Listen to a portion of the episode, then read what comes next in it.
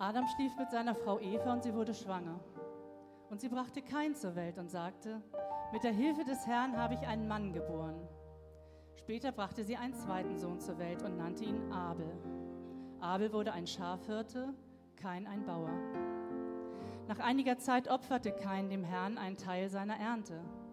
Und auch Abel opferte ihm von den erstgeborenen Lämmern aus seiner Herde und von ihrem Fett. Der Herr sah wohlwollend auf Abel und nahm sein Opfer an. Kain und sein Opfer jedoch wies er zurück. Da wurde Kain sehr zornig und er blickte grimmig zu Boden. Warum bist du so zornig? fragte ihn der Herr. Warum blickst du so grimmig zu Boden? Ist es nicht so, wenn du Gutes im Sinn hast, kannst du frei umherschauen? Wenn du jedoch Böses planst, lauert die Sünde dir auf. Sie will dich zu Fall bringen. Du aber sollst über sie herrschen.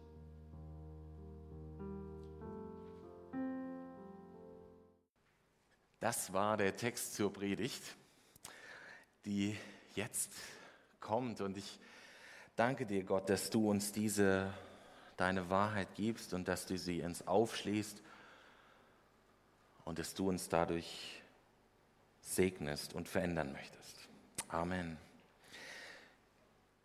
Der Text kommt aus dem Alten Testament ganz am Anfang, 1. Mose 4.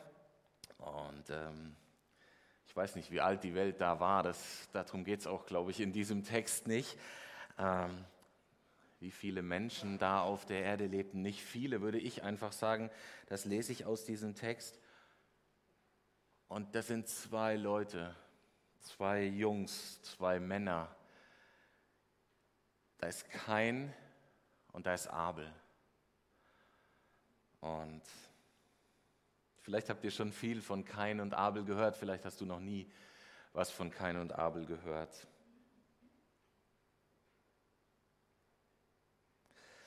Bin gespannt, wie viel wir heute Morgen hören davon. Und ich beschäftige mich ein bisschen mehr mit Kain, das werdet ihr merken. Nicht, weil ich den, den herausragenden Charakter in dieser Stelle finde, sondern weil ich mir überlege, warum kommt dieser Kain eigentlich so schlecht weg? Ich habe das eben schon gesagt, wir Menschen möchten gern Applaus, wir möchten gern wertgeschätzt werden für das, was wir tun. Und das ist bei Kain ja wirklich nach hinten losgegangen. Schauen wir uns das an. Kain, der Erstgeborene. Kinder zu haben ist ein Geschenk Gottes. Wer Kinder hat, hat sie, weil Gott Mutter und Vater fähig gemacht hat, Kinder zu bekommen. Und Adam und Eva wurden beschenkt. Sie bekamen ihr erstes Kind, den Kain. Der erste Junge in der Menschheitsgeschichte wurde geboren und für Eva ist es beides. Einmal das Wissen über ihre eigene Fruchtbarkeit Sie kann Kinder bekommen. Sie ist nicht mehr in der Art von Gott abhängig, wie sie es bei ihrer Entstehung war. Gleichzeitig bringt sie dieses Geschenk von neuem Leben mit Gott in Verbindung. Sie sagt, mit der Hilfe des Herrn habe ich einen Mann geboren. Natürlich auch mit der Hilfe von Adam, der sie erkannt hatte, wie Luther das hebräische Wort Yada übersetzt. Sie hat mit Adam geschlafen, ja, da, das steht für deutlich mehr als den Akt. Es kann nämlich übersetzt werden mit Wissen, mit Einsicht haben, mit Verstehen, obwohl ich ja nicht glaube, dass ein Mann seine Frau verstehen kann.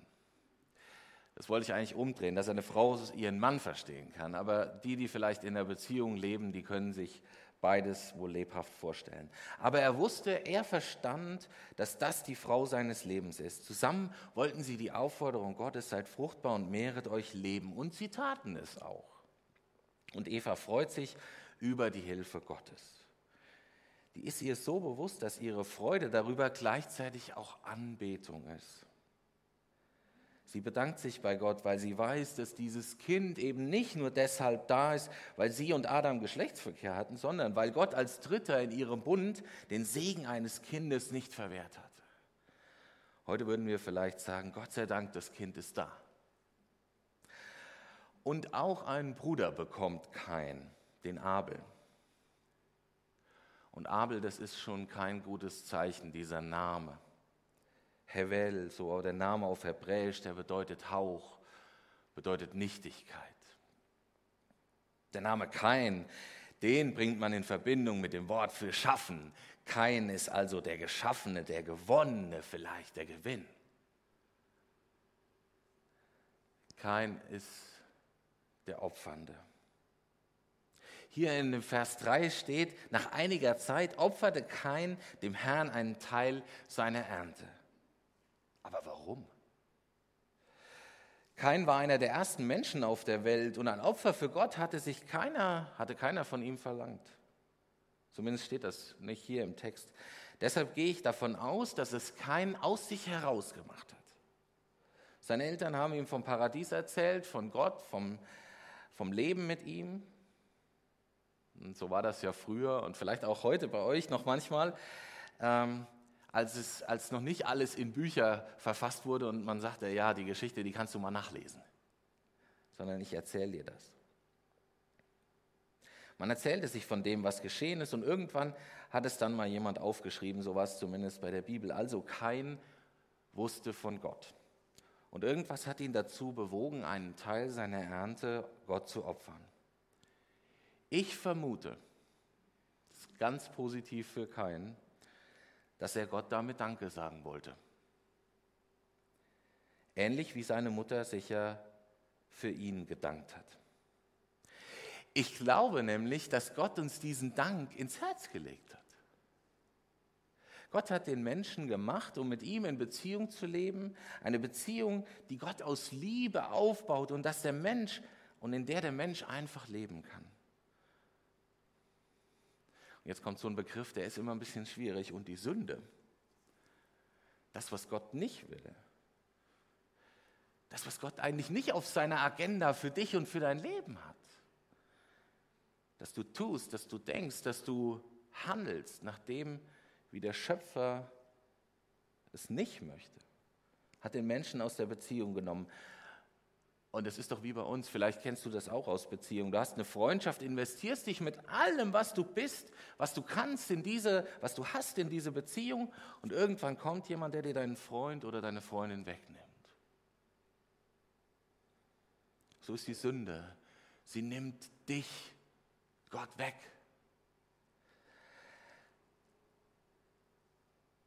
Aber trotzdem spielt doch Gott irgendeine Rolle im Leben der Menschen. Das wird mir heute deutlich. Das wird mir deutlich, wenn ich mit meinen Nachbarn unterwegs bin, die noch nicht mit Jesus unterwegs sind. Es wird mir deutlich, wenn ich Fernsehen gucke, wenn ich Zeitung lese und so weiter. Dass Menschen auf der Suche sind.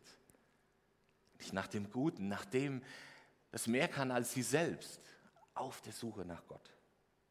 Nach einer guten Beziehung, nach Liebe, nach Angenommensein. Alles das, was bei Gott zu finden ist.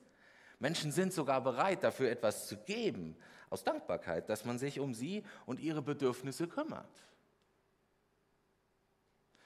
Ich weiß nicht, ob ihr Erfahrungen mit den Flüchtlingen gemacht habt, die vor ein paar Jahren doch in großer Zahl hierher gekommen sind. Aber ich habe erlebt, dass da, wo sie etwas empfangen haben, sie sofort etwas zurückgegeben haben oder zumindest gefragt haben, ob sie etwas zurückgeben konnten.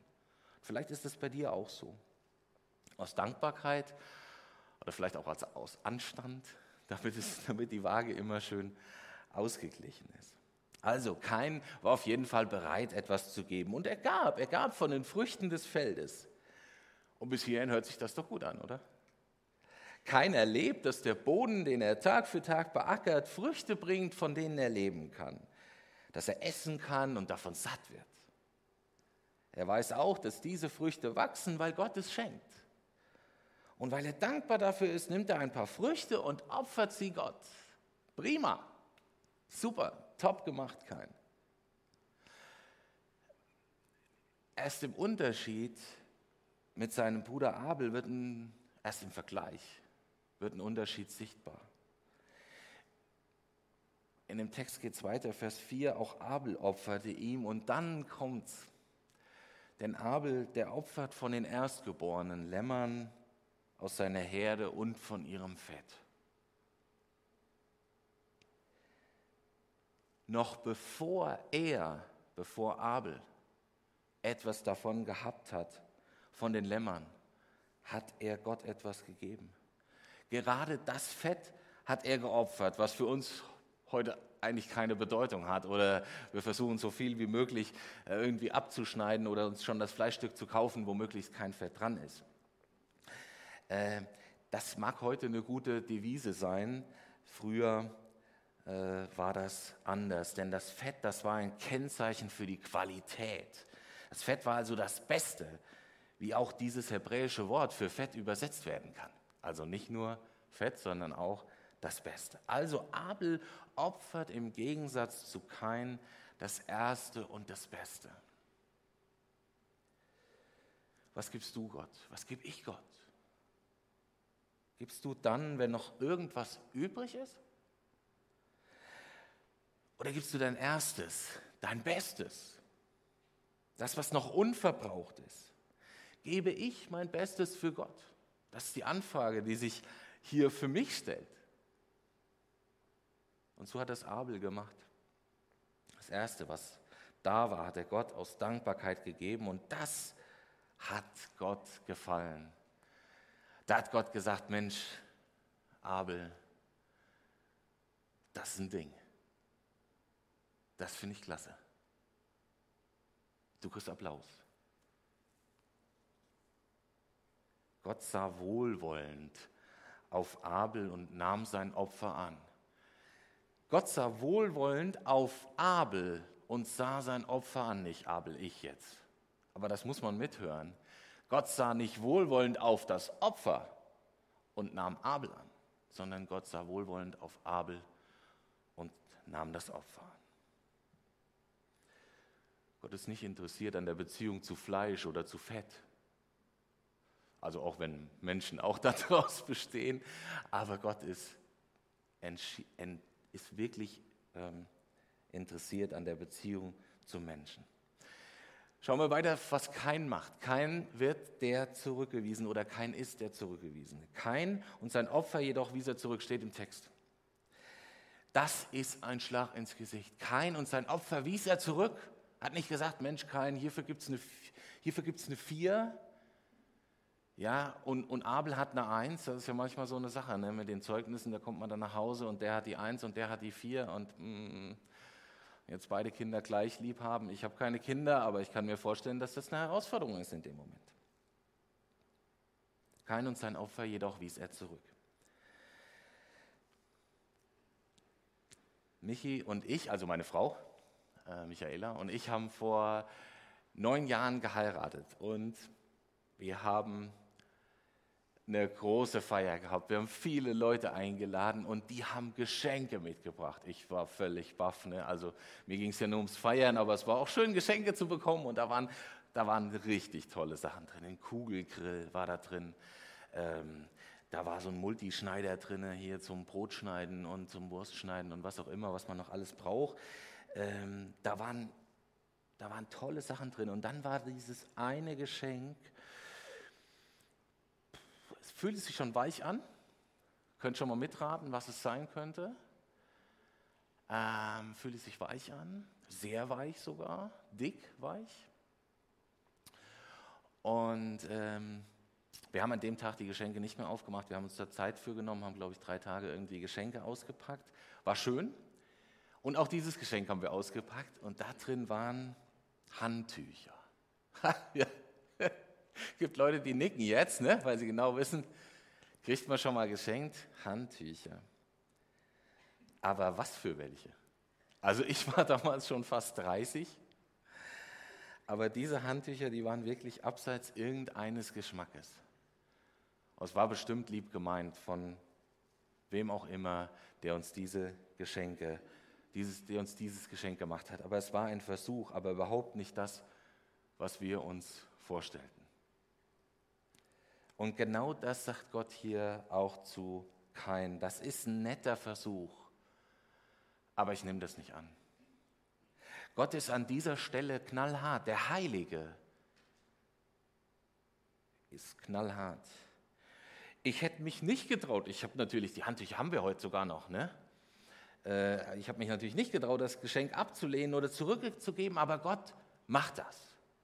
Später in der Bibel, im zweiten Buch Mose, Vers 19, sagt Gott, damit die Menschen direkt wissen, was er von ihnen möchte, also quasi so eine Amazon-Wunschliste, ähm, das Beste von den Erstlingen deines Feldes sollst du in das Haus des Herrn, deines Gottes bringen. Und im Kapitel 34, Vers 19, also 2. Mose 34, Vers 19 fordert er, alle Geburt, Erstgeburt ist mein, alle männliche Erstgeburt von deinem Vieh, es sei Stier oder Schaf. Das wussten weder Kain noch Abel, aber Abel hat schon genau das geopfert und Kain eben nicht. Ist doch komisch, oder? Im Neuen Testament, bis dahin hat es hat's Abel geschafft. Bis dahin hat es Kain geschafft, bis ins Neue Testament, dass man sich erinnert an diese Geschichte, wie wichtig sie ist. Da steht, durch den, durch den Glauben brachte Abel Gott ein besseres Opfer dar als Kain. Gott betrachtet auch das, was geopfert wird, aber zuerst betrachtet er den, der opfert. Glauben hat mit meinem Sein zu tun, aus dem sich mein Tun ergibt. Wenn ich glaube, dass Gott der ist, ohne den nichts wachsen würde, dann gebe ich das Erste, was da ist. Wenn ich glaube, dass Gott dafür zuständig ist, dass ich einen Job habe, für den ich Gott bekomme, äh, für, für, den ich Geld bekomme, Entschuldigung, für den ich Geld bekomme, dann kann ich es gar nicht abwarten, ihm dafür Danke zu sagen. Wenn ich glaube, dass Gott mir jeden neuen Tag schenkt, dann gebe ich ihm gerne das erste Stück meiner Zeit. Wenn ich glaube, dass Gott dafür zuständig ist, was ich alles kann, dann gebe ich mich dankbar für ihn hin. Aber kein denkt anders. Mir kam ein Lied in den Sinn von Theo Lehmann. Ich weiß nicht, wer den noch so kennt. Erst komme ich und dann komme ich, heißt das Lied. Aber das ehrt Gott nicht und aus dieser Haltung heraus konnte kein, kein gutes Opfer bringen. Selbst wenn er über die Maßen viel geopfert hätte,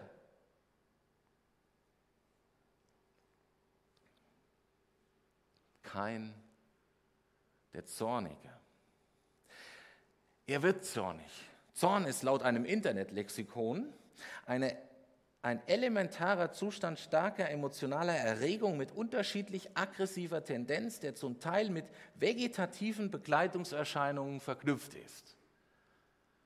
Ne, könnt ihr also nachlesen. Wenn Menschen zornig sind, dann können sie außer Kontrolle geraten dann können sie sich selbst nicht mehr kontrollieren. Vielleicht kennst du Zorn, ich kenne Zorn. Weißt, wie er so langsam angeschlichen kommt, sich dann potenziert und am Schluss unkontrolliert einen Weg frei macht, egal was im Weg steht. Und kein ist zornig, kein ist neidisch, der doofe Abel wieder. Was hat er denn besser gemacht? Nix. Gott ist ungerecht, Gott ist willkürlich. Und dann zeigt sich dieser Ärger, er malt sich auf Keins Gesicht, er blickte grimmig zu Boden. Schauen wir Menschen ins Gesicht? Ich nehme nicht direkt, nicht oft direkt Zorn wahr, aber vielleicht Enttäuschung. Vielleicht Mutlosigkeit, vielleicht Lustlosigkeit, Unzufriedenheit oder einfach ein Egal. Vielleicht aber auch Zorn. Ich nehme mich nicht raus, auch ich schaue und verhalte mich manchmal zornig. Und das tut mir weh. Zorn ist so eine fromme Sünde.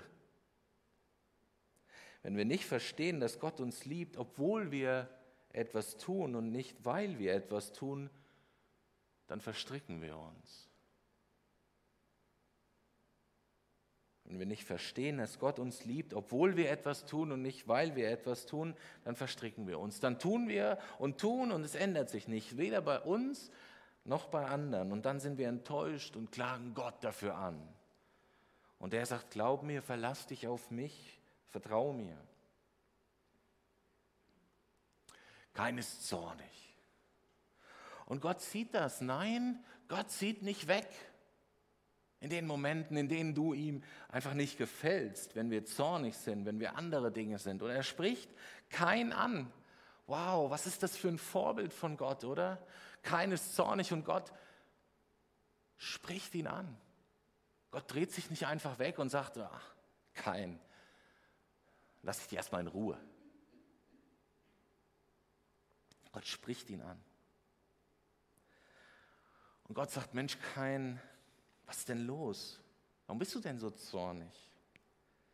Gott schreibt kein nicht ab, sondern er warnt ihn, wie ein guter Freund, wie einer, der dich nicht in die nächste Grube fallen lassen will. Wie liebevoll Gott sich hier an kein herantastet. Überleg mal, mein lieber Kein, wenn es einem gut geht und wenn seine Gedanken gut sind, dann kann er seinen Gedanken freien Lauf lassen.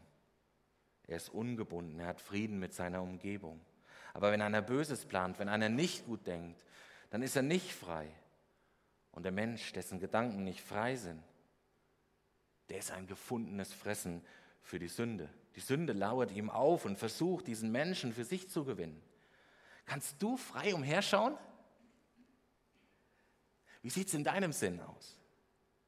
Die Sünde, so sagt Gott zu Kain, will dich zu Fall bringen. Sie will dich weit wegbringen von Gottes Ordnung, von Gottes Willen, von Gottes Liebe. Und das schafft sie auch. Zuerst vielleicht nur ein bisschen, ein nicht ganz so tolles Opfer.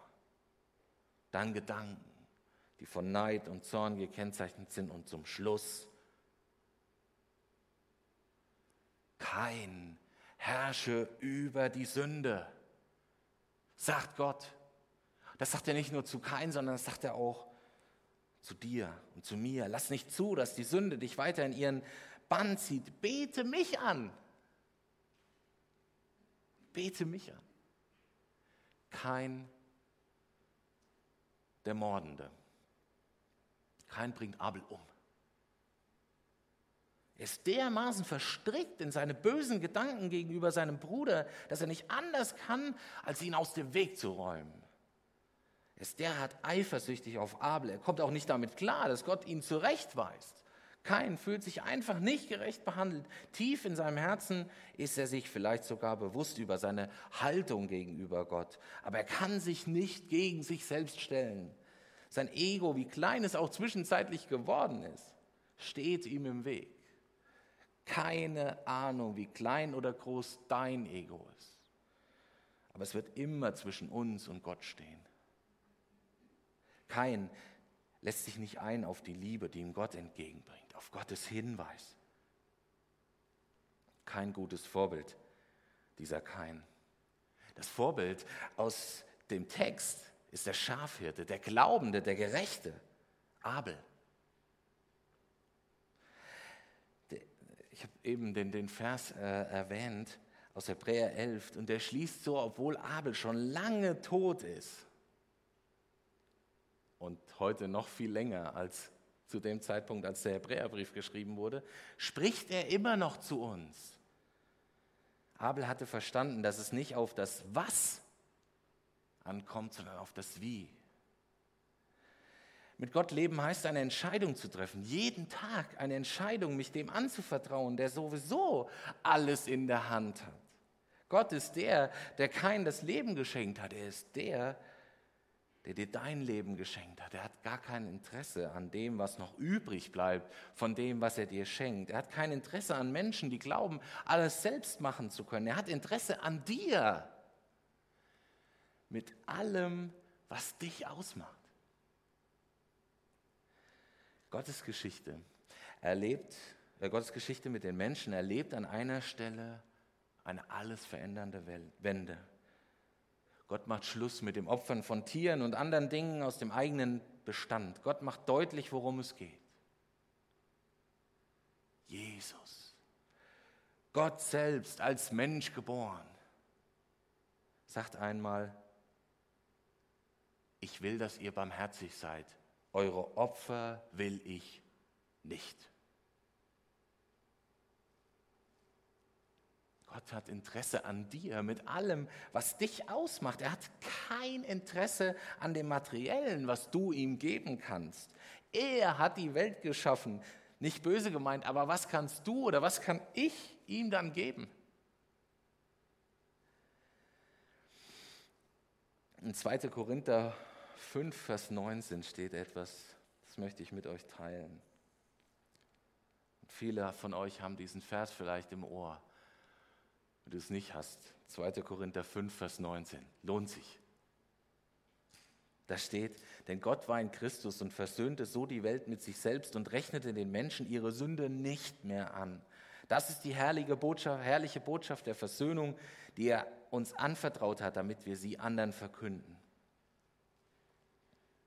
Jesu Tod am Kreuz ist das Ende alles, allen materiellen Opferns, alles materiellen Opferns, das Gott nicht ehrt.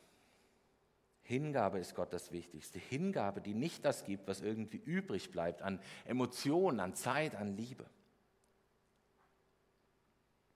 Paulus, manche kennen ihn oder haben von ihm gelesen. Er wurde vom Opfernden zum Hingegebenen, nachdem Jesus ihm begegnet. Er bringt Gottes Gedanken zu diesem Thema auf den Punkt. Im Römerkapitel 12, Vers 1 heißt es, weil Gott so barmherzig ist, fordere ich euch nun auf, liebe Brüder, liebe, liebe Geschwister, liebe Schwestern, euch mit eurem ganzen Leben für Gott einzusetzen. Es soll ein lebendiges und heiliges Opfer sein. Ein Opfer, an dem Gott Freude hat. Das ist ein Gottesdienst, wie er sein soll. Mit unserem ganzen Leben für Gott einsetzen. Das ist ein krasses Opfer. Kein wäre besser geraten, besser beraten gewesen, sich hinzugeben, als mit einem Opfer um Gottes Gunst zu buhlen. Mach das genauso. Gib dich hin, dem, der dich liebt und der Gutes für dich bereithält. Er will dich verändern. Er will das Gute in deinem, in diesem Sinn sein. Er will das Gute in deinem Sinn sein.